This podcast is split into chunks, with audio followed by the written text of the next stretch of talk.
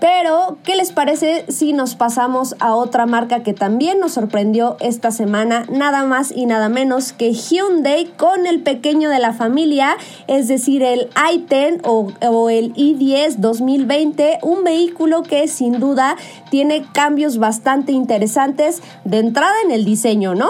Sí, efectivamente, eh, Hyundai le estaba poniendo bastantes ganas a su alineación de productos y en este caso el i10 que podría ser como el acceso total a su marca, porque es el vehículo más pequeñín, un urbano eh, súper confiable y sobre todo ahorrador en el aspecto de, consumos, que ahora ha cambiado una generación completamente y la verdad se ve muy bien, ¿eh? Adopta ya los nuevos rasgos o los más recientes de la marca con una parrilla mucho más grande, también con faros más afilados y grandes, la habilidad de poder tener hasta carrocería en dos tonos para contrastar más y verse más juvenil. Y la verdad creo que les quedó bastante, bastante bonito este coche y que va a tratar de venir a romper bastante en su segmento como tal y competir también en la parte alta del mismo, ya no tan abajo como los meramente de entrada, pero sí en la parte pues alta, a lo mejor como puede ser con Spark, con Ignis y otros por el estilo. ¿A ustedes cómo lo vieron? Bastante atractivo. De hecho, ahorita que mencionaste lo del patrón bicolor, fue uno de los detalles que más me gustó, por lo menos en las imágenes que publicamos en motropasión.com.mx. Ese tono azulito con el toldo negro se ve genial. También el interior, el interior, evidentemente estamos ante una de las versiones más equipadas, pero el, el interior me encanta.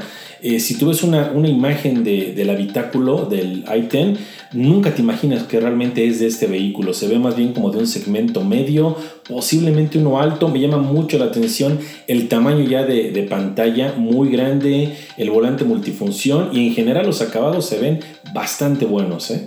No sé ustedes, pero a mí eh, ya con esta actualización que tiene este vehículo me parece que tiene un ligero parecido o a lo mejor podría entrar a competir directamente con Suzuki Ignis. No sé, me da esa impresión de tan solo ver las fotos me parece que podríamos llamarlo una no SUV en esta, esta vez, ¿no?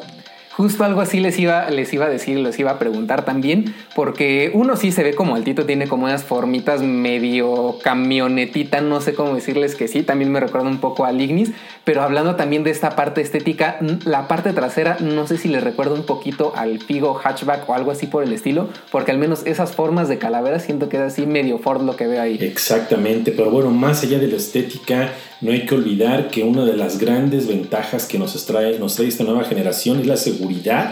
Algo, alguna de las dolencias de ese tipo de vehículos, en este caso el i10, pues ya cuenta además del número necesario de bolsas de aire y el control electrónico de estabilidad.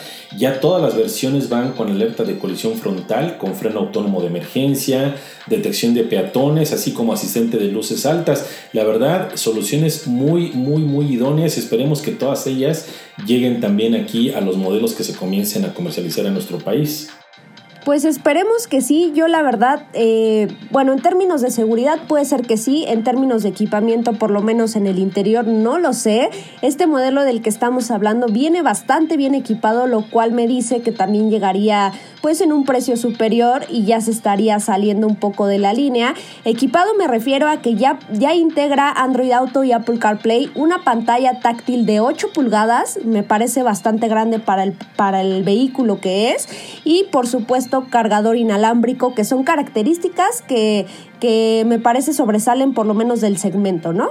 Sí, algo que normalmente encontrarías a lo mejor ya en los compactos para arriba y no en un urbano como tal, un subcompacto urbano, pero es que la verdad eh, Hyundai puso toda la carne en el asador. Hay que mencionar que también eh, el techo es a lo mejor un poquito más bajo, 20, milímetros más bajo, la carrocería 20 milímetros más ancha, esto le va a ayudar a que tenga un mejor eh, manejo. Retomaba también lo que nos comentaba hace rato Marcos del interior, el hecho es que si de por sí en la generación que ahorita va de salida ya se ve muy bien en este contraste naranja con, con negro en la versión más completa y que le va muy bien para un carro de ese tamaño.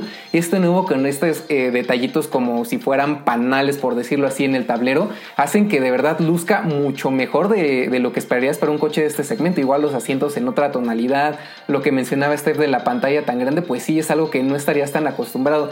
Y sí, en este apartado tecnológico, el hecho de ya decir que tiene freno autónomo de emergencia, que incluso viene con una, una aplicación con la cual puedes abrir o bloquear el vehículo, ver dónde lo estacionaste, incluso tener un pequeñito reporte por ahí del estado mecánico del coche, pues es algo que sinceramente esperarías de un coche de muchísimo más alto segmento, por decirlo de alguna forma, que de un urbano de acceso. Y sí, yo creo que este también va a venir a romperla completamente cuando sea presentado oficialmente. Pero aquí hay que aclarar algo. Del, del modelo que estamos hablando es uno específico para el mercado europeo. Cabe aclarar que también para el mercado de la India, que es otro de los más grandes para Hyundai, están desarrollando un modelo que se ve por dentro y por fuera exactamente igual a este i10 europeo, pero que seguramente va a tener algunos cambios tanto en equipamiento como en motorizaciones y lo más probable es que esta versión del mercado de la India sea la que llegue a nuestro país.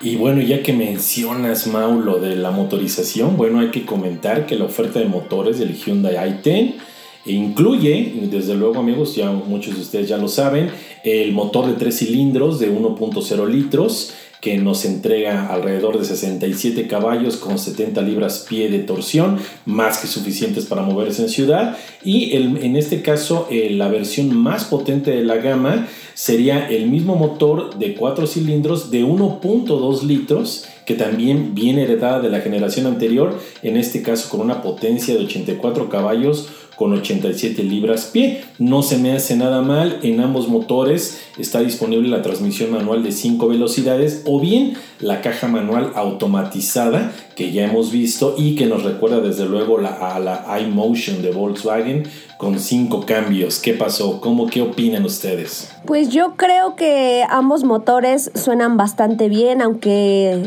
seguimos eh, pues recalcando que se trata de una versión europea. Seguramente los cambios serán importantes por lo menos para el mercado mexicano, que aquí cabe, que aquí cabe mencionar, no llegaría específicamente para reemplazar al gran i10 o al gran i10 que tenemos actualmente. Bueno, y sabes qué, Esther, eso también me recuerda mucho que ya algunas marcas ya están haciendo eso, ¿no? Ya están, trayendo, están trayendo ya al mercado el mismo modelo más evolucionado, pero para convivir con la versión anterior.